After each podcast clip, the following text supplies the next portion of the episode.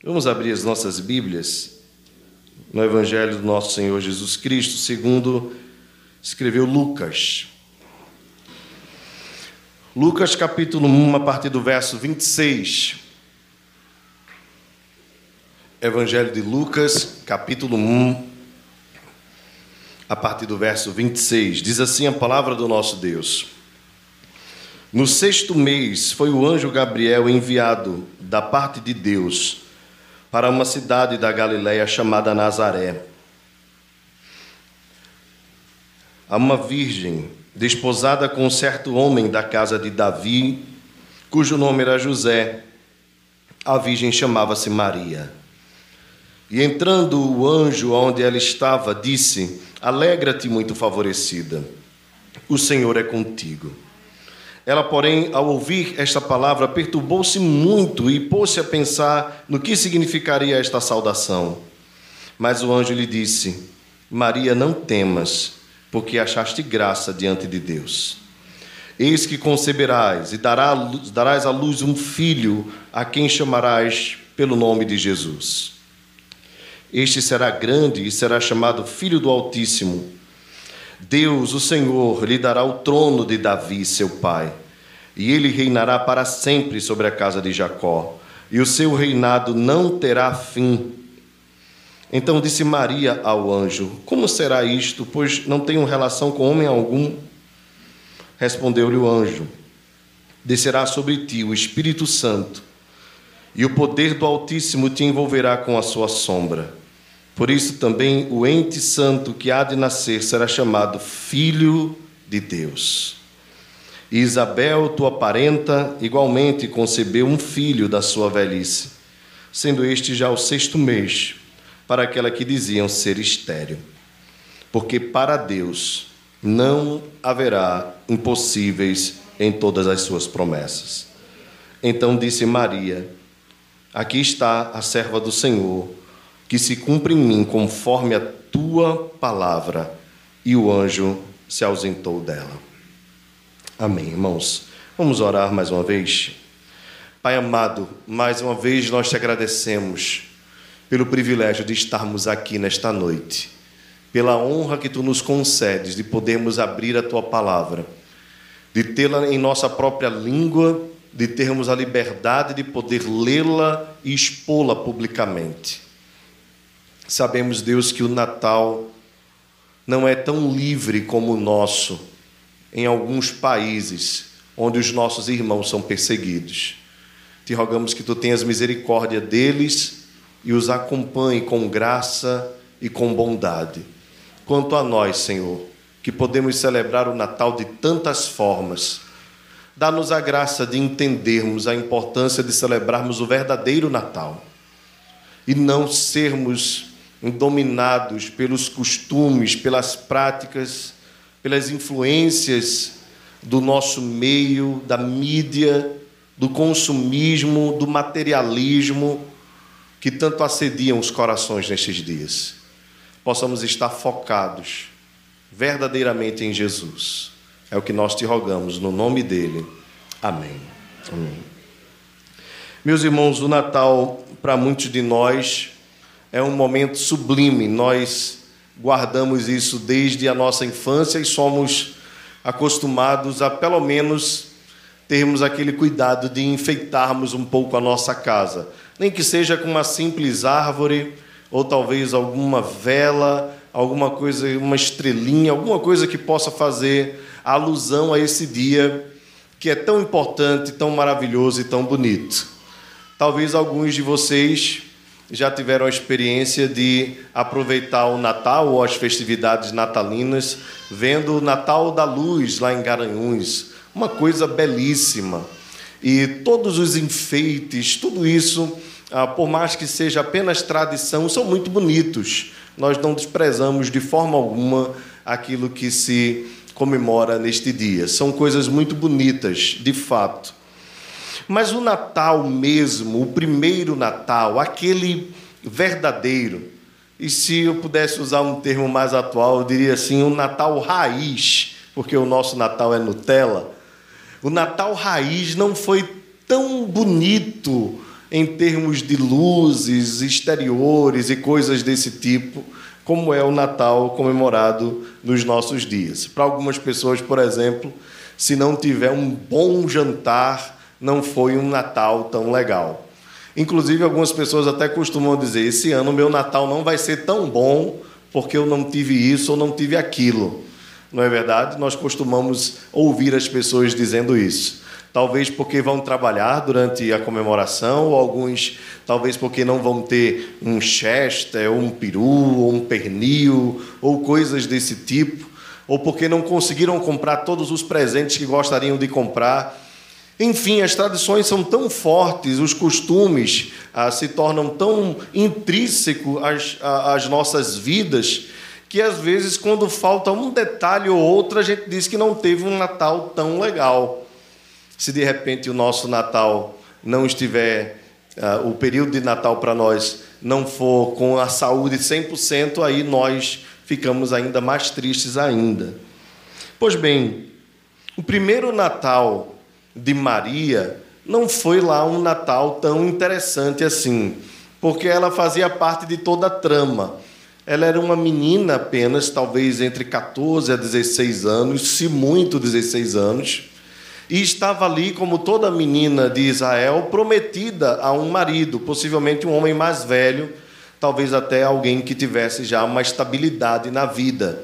Era o costume, elas não ah, se constrangiam por isso. Na verdade, trazia até uma certa segurança à menina em dias em que os homens eram o centro da nação, havia, um, de alguma forma, um patriarcado muito forte em todas as nações antigas, inclusive em Israel. Então, a segurança dos pais de Maria é ter a certeza de que ela faria um bom casamento. E José, de fato, era um homem bom. Ele era descendente de Davi, era alguém que tinha história, era alguém que fazia parte de uma raiz importante em Israel. E Maria recebe a visita de um anjo e não foi qualquer anjo. Via de regra, quando nós vemos as histórias dos anjos na Bíblia, os nomes deles não são citados, mas aqui foi um anjo muito especial, um anjo enviado da parte de Deus chamado Gabriel, para uh, falar a Maria na pequena cidade de Belém, de, de Nazaré, na Galileia. Uh, Maria, então, estava num pré-casamento, uh, o que se chama também historicamente de desposamento é como se fosse um contrato pré-nupcial. Ela não era casada ainda, não vivia ainda com José, mas já estava prometida e certa de, em poucos dias, poder casar-se ah, com José, seu futuro esposo. Como o próprio texto diz, ela mesma afirma, ela ainda não havia conhecido nem José, nem homem algum. Né? O termo conhecer aqui é atividade sexual, que faria com que o casamento se concretizaria.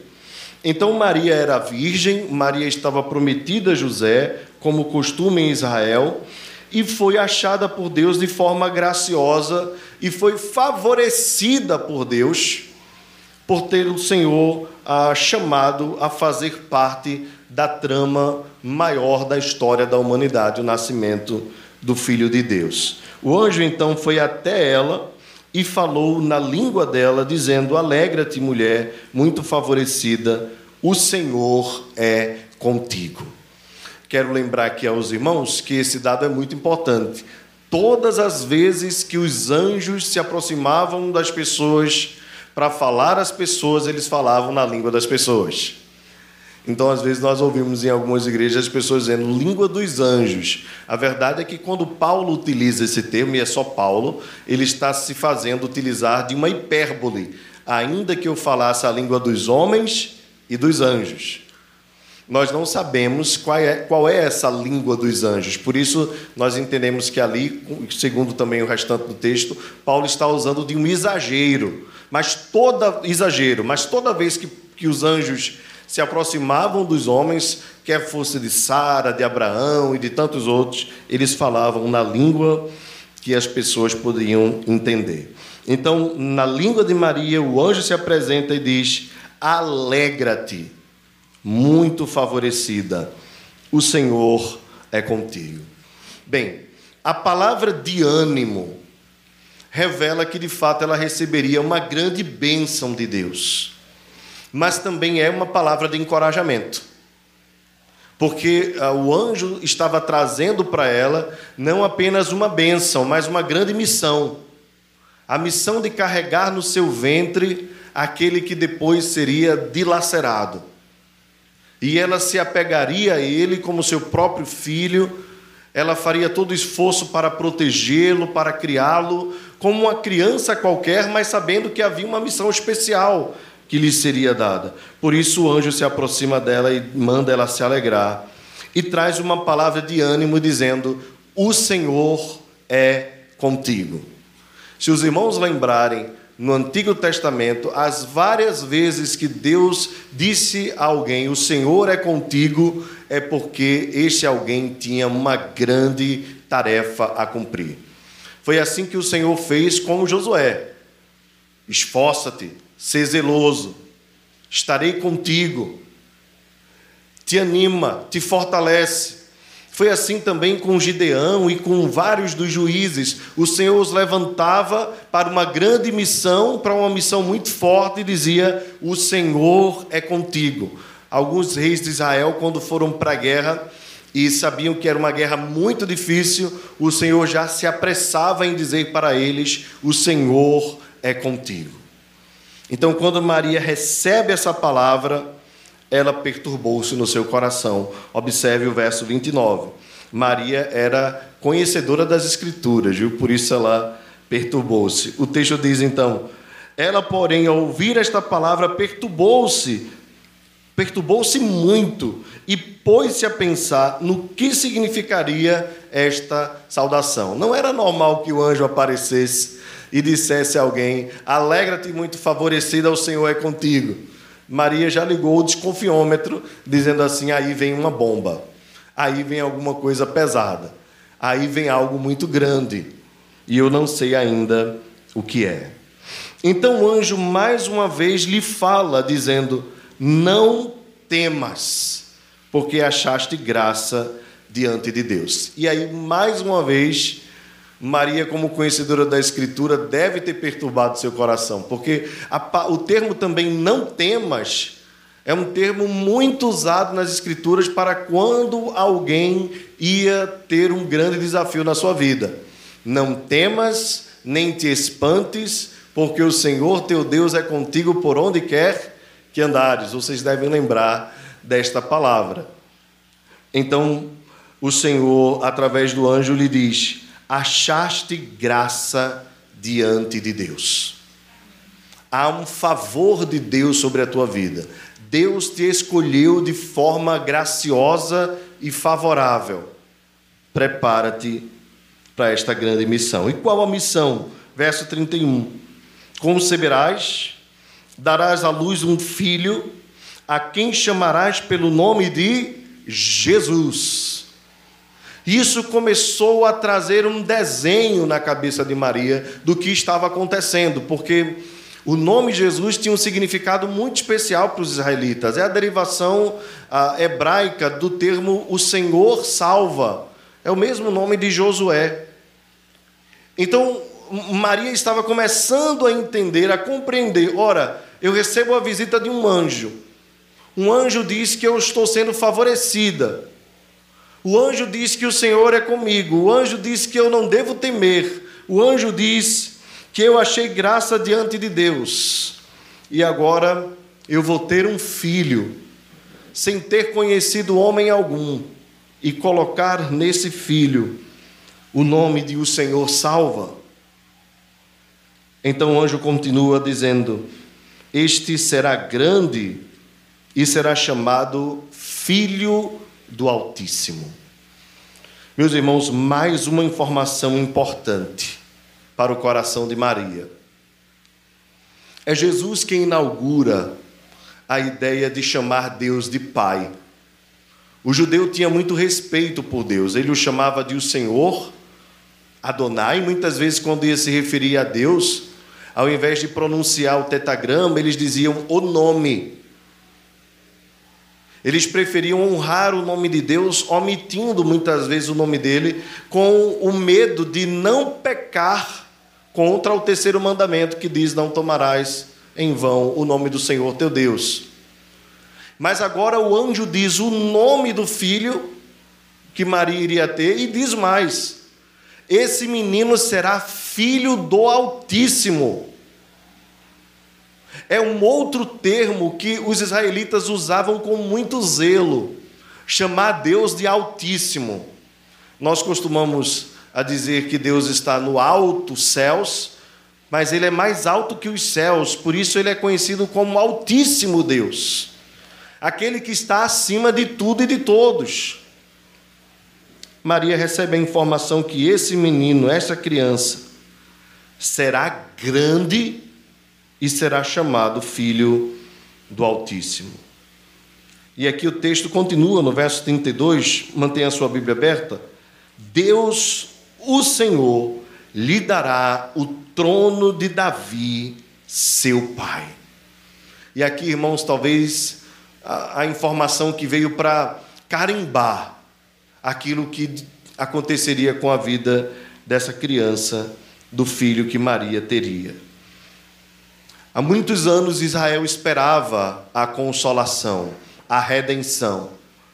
Nós lemos no texto anteriormente lido, ainda no Evangelho de Lucas, que o próprio Simeão, quando recebeu o menino nos braços, disse: Senhor, agora podes despedir em paz o teu servo, porque os meus olhos viram a tua salvação a expectativa era tão grande dos israelitas na, na, vinda do Messias que ele disse: Senhor, agora eu não preciso ver mais nada na minha vida, eu posso morrer em paz. Se concretizou tudo o que eu esperava. E qual a expectativa dos israelitas? É que Deus enviasse o Messias. Eles sabiam que esse Messias era um descendente de Davi. E José era descendente de Davi. Eles sabiam que esse Messias seria alguém que se assentaria no trono que Deus prometeu desde o princípio para reinar sobre Israel. Maria não imaginava que isto tudo aconteceria dentro do seu próprio ventre. Que toda esta bênção, que a concretização, a realização de toda a história estaria dentro dela uma pobre, simples, jovem menina de um vilarejo chamado Nazaré. Tão desprezado que, mesmo depois de muito tempo que Jesus fazia os seus sinais, alguém dizia: pode vir de Nazaré alguma coisa que preste, alguma coisa boa. Tão simples era aquele local, tão simples era esta jovem. Tantas expectativas, talvez, no seu coração como toda jovem, e naquele tempo talvez uh, já certamente já preparada para casar-se, desejando ter uma vida simples junto ao seu marido, a sua vida agora tem uma reviravolta extraordinária. Ela tinha no seu ventre a bênção que transformaria a história de toda a humanidade. Então o anjo diz: Ele reinará para sempre sobre a casa de Jacó e o seu reinado não terá fim. Veja que promessa vai se concretizando no ventre daquela jovem menina. Todos os reis de Israel viveram, reinaram, morreram e deixaram seu legado. Davi reinou 40 anos, anteriormente a ele Saul reinou 40 anos, Salomão reinou 40 anos, depois vieram vários e vários reis de Israel, mas agora viria um que se assentaria no trono para jamais se levantar dele, para jamais ser retirado dele, para governar para sempre. O seu reinado não terá fim. O texto continua, acompanhe comigo. Então disse Maria ao anjo: Como será isto? Pois não tenho relação com homem algum, confirma aqui a sua virgindade. O anjo então lhe respondeu. Em outras palavras, ele quis dizer a Maria: não será de forma natural, Maria, será algo extraordinário. O Espírito Santo descerá sobre ti, o poder do Altíssimo te envolverá com a sua sombra. Vejam, irmãos, a Santíssima Trindade envolvendo Maria. O Espírito Santo desce sobre ela, ela é envolvida com o poder do Altíssimo e no seu ventre está o Filho de Deus. É a Santíssima Trindade trabalhando pela salvação do seu povo, do povo que ele mesmo elegeu antes da fundação dos tempos. O Espírito desce, o Pai envolve e o Filho há de nascer e será chamado Filho de Deus.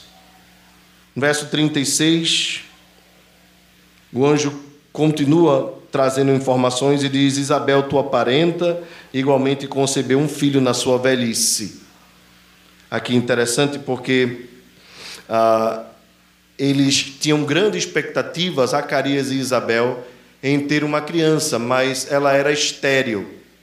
Então, como confirmação, o anjo diz: E eu ainda te confirmo, a tua parenta vai ter um filho na sua velhice sendo estéril, porque para Deus não haverá impossíveis em todas as suas promessas. Quais são os impossíveis, irmãos? Impossível uma mulher estéril dar à luz. E Isabel deu à luz.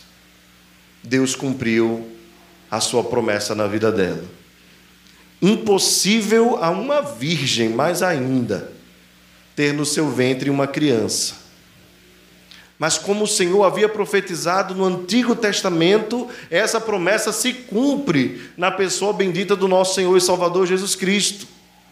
Se cumpre não apenas se cumpre não apenas essa promessa, mas cerca de 300 promessas a respeito do nosso Senhor e Salvador Jesus Cristo são cumpridas no Novo Testamento. Promessas que foram feitas anos antes. O Senhor cumpriu todas em Jesus, o seu filho. A promessa dele ter nascido de uma virgem, a promessa dele nascer em Belém, Efratá, a promessa de ser ele o salvador de toda a humanidade, e até mesmo detalhes ligados à sua vida, à sua morte, à sua ressurreição, todas as promessas foram cumpridas, porque para Deus não há impossíveis em todas as suas promessas. É por isso que o Natal é um milagre. O Natal é um grande e o maior milagre de toda a história. Porque o Filho de Deus veio para nascer, viver entre nós, morrer entre nós. Este é o grande milagre. Ressuscitou ao terceiro dia, subiu aos céus e um dia voltará para nos buscar. Este é o grande milagre. Verso 38 o texto encerra com a palavra de Maria. E eu queria que você lesse comigo. Aqui está, vamos lá todos juntos? Aqui está a serva do Senhor, que se cumpra em mim conforme a tua palavra. E o anjo se ausentou dela. Meus irmãos, a palavra de Maria nos impressiona. A sua coragem, a sua ousadia, a sua força, a sua submissão, o seu desejo de servir ao Senhor, colocando toda a sua vida à disposição, abrindo mão das suas expectativas, dos seus sonhos, dos seus planos, dos seus desejos, para dizer: Senhor, se for dessa forma que tu falaste, se o Senhor é comigo, se eu não devo temer, se é isso fruto da tua graça, se é o cumprimento da promessa que o nosso povo espera há tanto tempo, se isso tudo vem das tuas mãos, eu estou aqui para te servir. Faça em minha vida conforme o teu querer. Meus irmãos, a maturidade de Maria nos impressiona a sua pouca idade não foi empecilho para que ela entendesse que havia um propósito maior de Deus na sua vida. E aqui eu queria fazer algumas aplicações breves para nós sermos edificados nesta noite. Em primeiro lugar, irmãos, eu quero lembrar a cada um de vocês que o Senhor tem os seus planos e que os planos do Senhor sempre serão maiores do que os nossos. Nunca esqueça disso. Enquanto naqueles dias se esperava um rei que fosse um guerreiro, alguém que desembanhasse a espada, alguém forte como Davi, Deus manda exatamente o anjo para uma cidadela simples, para um lugar esquecido, para uma mulher simples, jovem, talvez que, que não chamasse a atenção de ninguém, porque os planos de Deus são maiores do que os planos dos homens. Assim como havia grande expectativa do povo de Deus quando se estabeleceu a monarquia em Israel, em escolher um rei que fosse forte, alto, poderoso, um guerreiro, e Deus estava olhando para um Davi simples, pequeno, humilde, ruivo, esquecido até da sua própria família. Davi era um símbolo do próprio Cristo. Se você lembrar bem, Jesus foi esquecido até pelos seus familiares. A Bíblia diz que nem os seus irmãos creram nele no princípio de todas as coisas.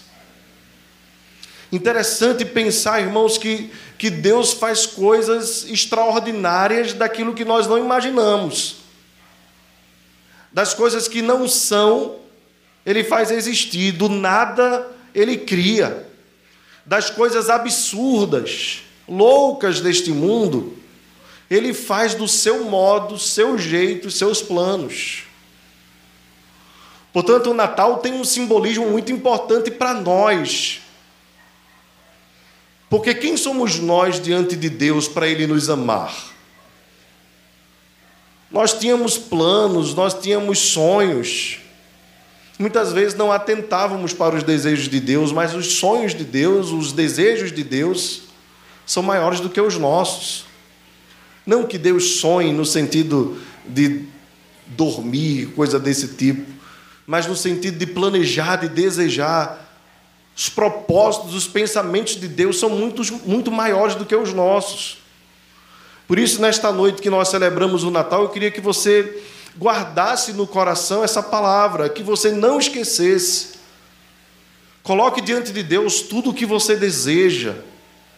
Apresente diante de Deus aquilo que você almeja. Mas não esqueça de estar como Maria, atento e atenta àquilo que Deus quer para a sua vida. Às vezes nós nos atrapalhamos exatamente porque nós nos atropelamos nos nossos próprios intentos, nos nossos próprios desejos. Por isso, muitas vezes, colocamos os carros na frente dos bois. Mas peça sempre ao Senhor que dirija a sua vida. Peça sempre ao Senhor que te guie. Peça sempre ao Senhor que te ilumine. E assim como ele falou a Maria, através do anjo, o seu mensageiro, o Senhor continua falando conosco através da Sua palavra. Ele continua falando ao nosso coração. Peça ao Senhor, Senhor, confirma as obras das tuas mãos. Confirma os teus planos para mim, para minha família. Queria também que você guardasse no seu coração que os planos de Deus, por mais que eles possam parecer estranhos, eles são sempre os melhores. Tudo foi estranho para Maria. Receber a visita de um anjo,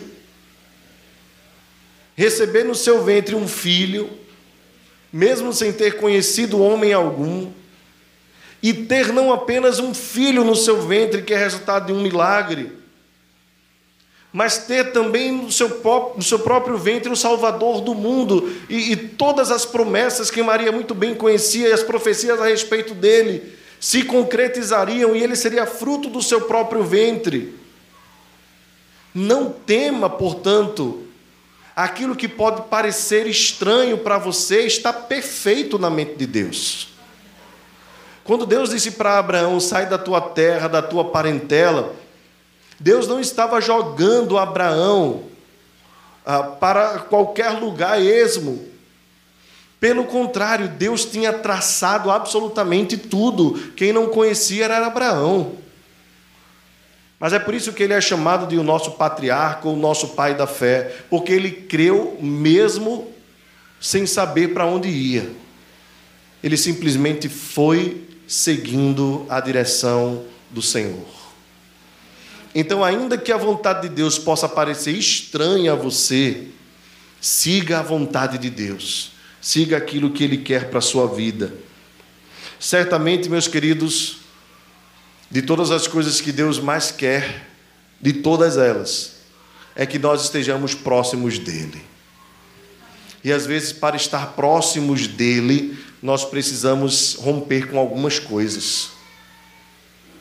Para estar mais próximos dEle, às vezes nós precisamos abrir, abrir mão de muitas coisas. Nem sempre uma carreira de sucesso para nós pode ser aquilo bem sucedido para Deus. Deus não nos criou como propósito maior sermos bem-sucedidos na vida, termos boa condição financeira, estabilidade ou coisas desse tipo. Essas coisas podem vir, podem ser bênçãos de Deus para as nossas vidas, mas não são o nosso Deus. E o grande perigo é de nós fazermos dos nossos sonhos, dos nossos planos, dos nossos desejos, os nossos ídolos. E entre eles serem os nossos desejos e os nossos ídolos, é uma linha muito tênue. É por isso que a nossa satisfação precisa estar nele. Vejam, meus irmãos, quem era o apóstolo Paulo antes de Cristo. Paulo tinha uma vida estabilizada. Paulo tinha uma carreira muito bem sucedida. Paulo era fariseu dos fariseus, os irmãos conhecem bem a história dele. Dentro da religiosidade, ele, ele estava no topo, porque ele era muito jovem, tinha muito reconhecimento, ele tinha muita autoridade, inclusive autoridade para encerrar ou, ou, ou encarcerar pessoas que divergiam da fé judaica, pelo seu zelo pela religião, Paulo era um homem muito bem estabelecido. Paulo tinha dupla cidadania. Era muito incomum alguém ter dupla cidadania. Ele era hebreu, mas ele era também romano. Ele caminhava em todos os âmbitos. Paulo participava dos melhores jantares, da elite de Israel. Também estava ligado a Roma criado aos pés de Gamaliel, um homem extremamente inteligente. E Deus chama aquele homem para se tornar, como ele mesmo diz, lixo para este mundo. Você já imaginou? É loucura abandonar uma carreira dessa para fazer viagem missionária, abandonar uma carreira como aquela para descer de um cesto para não ser morto abandonar uma carreira bem-sucedida para ser apedrejado, açoitado, cuspido, para ser mordido por víbora, para passar por naufrágio, para passar fome, para viver em solidão, para no final da vida ser abandonado por muitos, menos pelo Senhor, como ele mesmo diz.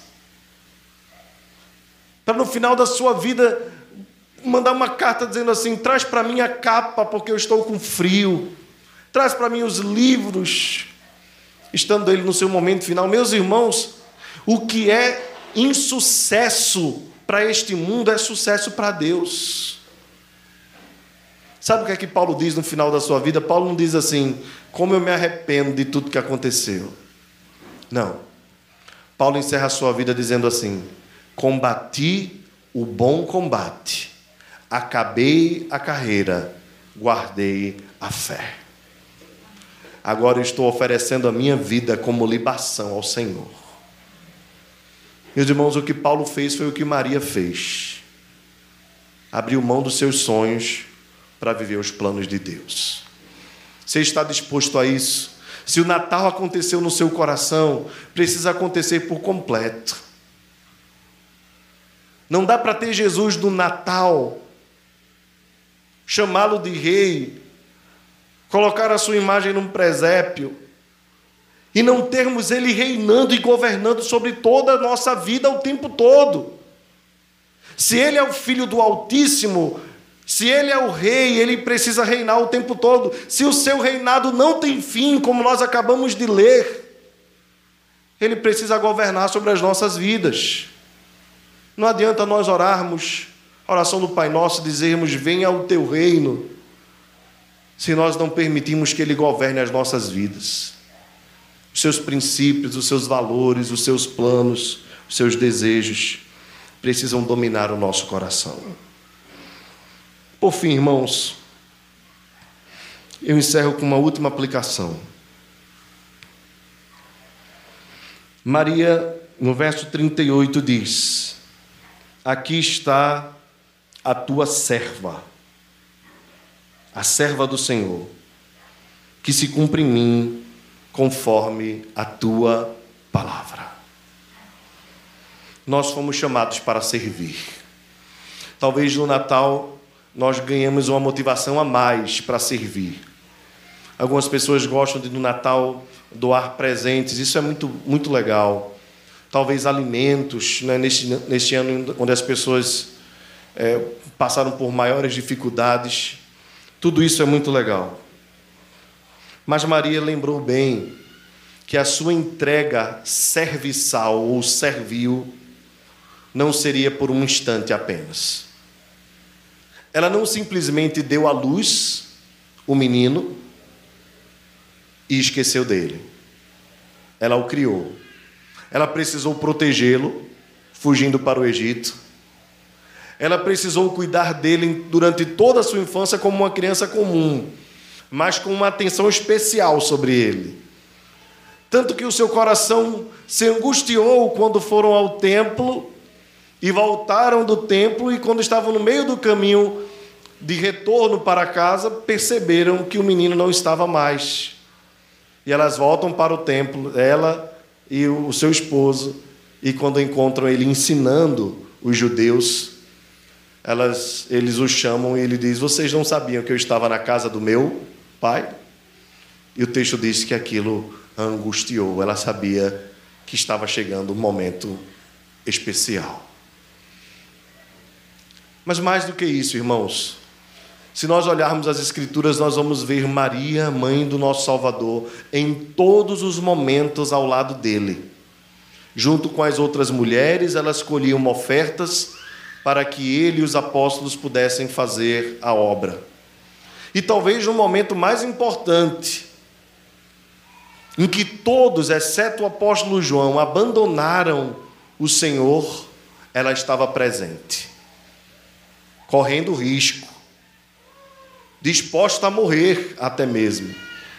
Mas ela não abandonou o seu filho no Calvário, ela estava ao lado dele. Quando o Senhor Jesus ressuscita, uma das primeiras pessoas que estavam o esperando era Maria. Ela estava junto com eles na casa.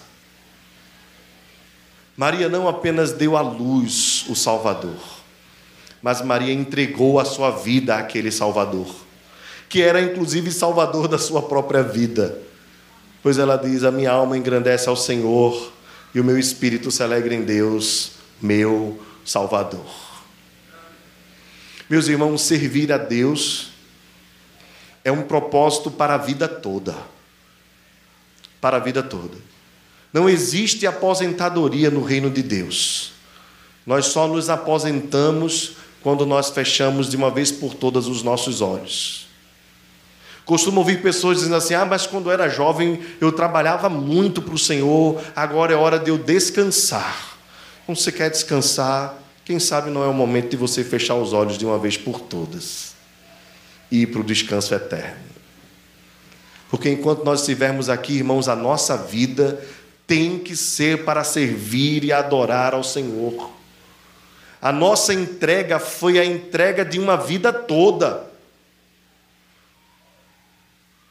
Portanto, não viva do passado. O que é que você está fazendo hoje para Deus?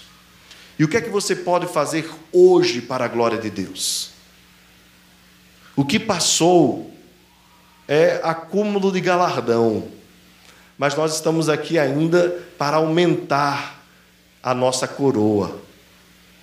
Portanto, viva a sua vida para servir a Deus, envolva-se, participe, coloque-se à disposição do Senhor.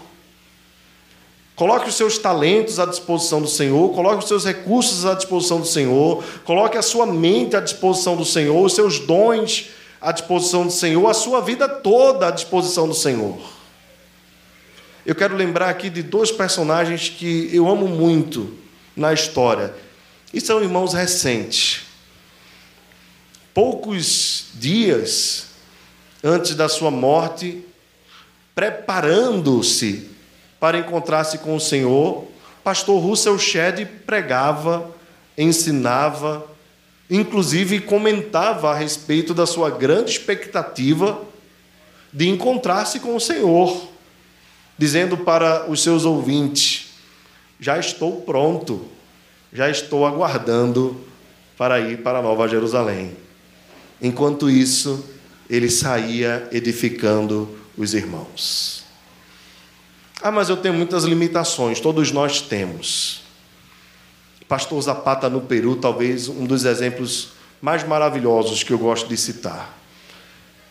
Ele adquiriu uma doença degenerativa que, como o próprio termo, o próprio termo diz, né, foi é, tirando a sua saúde. E ele passou a viver numa maca. E durante algum tempo ele conseguia a ser levado e, e conduzido, mas depois a coisa foi se agravando e o pastor Zapata é, só conseguia então falar, ele não conseguia nem mais segurar o microfone. E aquele homem, colocando sua vida à disposição do Senhor, combinou de ser levado para a igreja para pregar, e ele pregou todos os domingos até morrer. Ele pregava deitado na maca e as pessoas segurando o microfone para ele.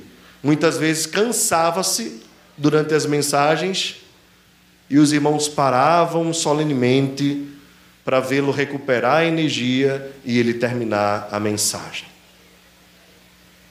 Até quando é o nosso serviço?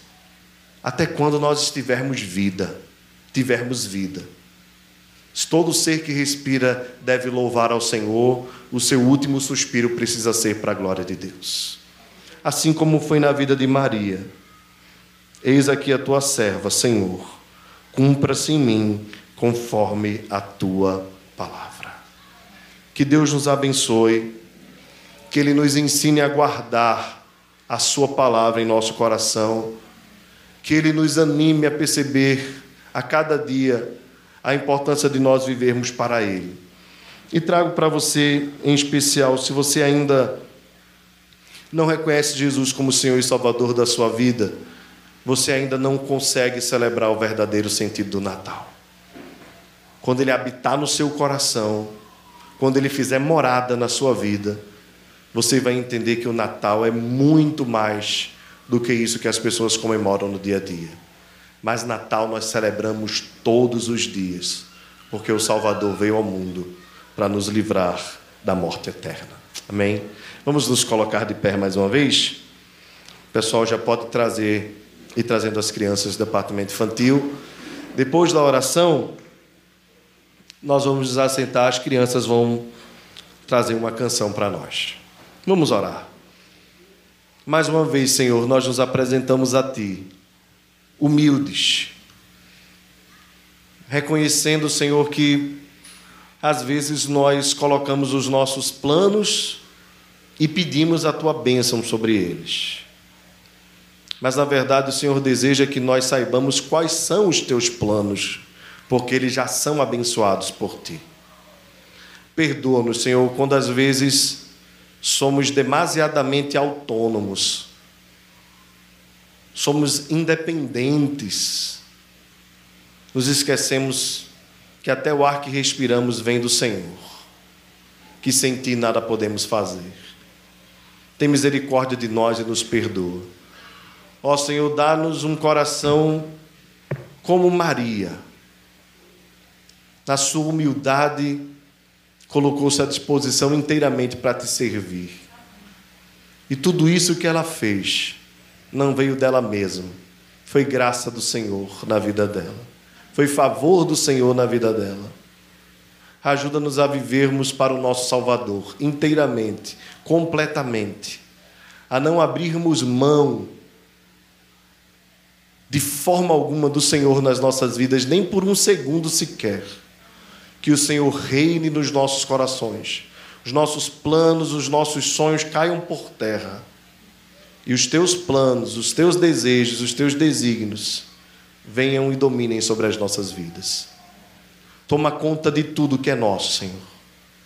Das nossas vidas, da nossa saúde, da nossa existência, do nosso tempo, dos nossos recursos, tudo é teu, Senhor. Nós somos apenas um sopro.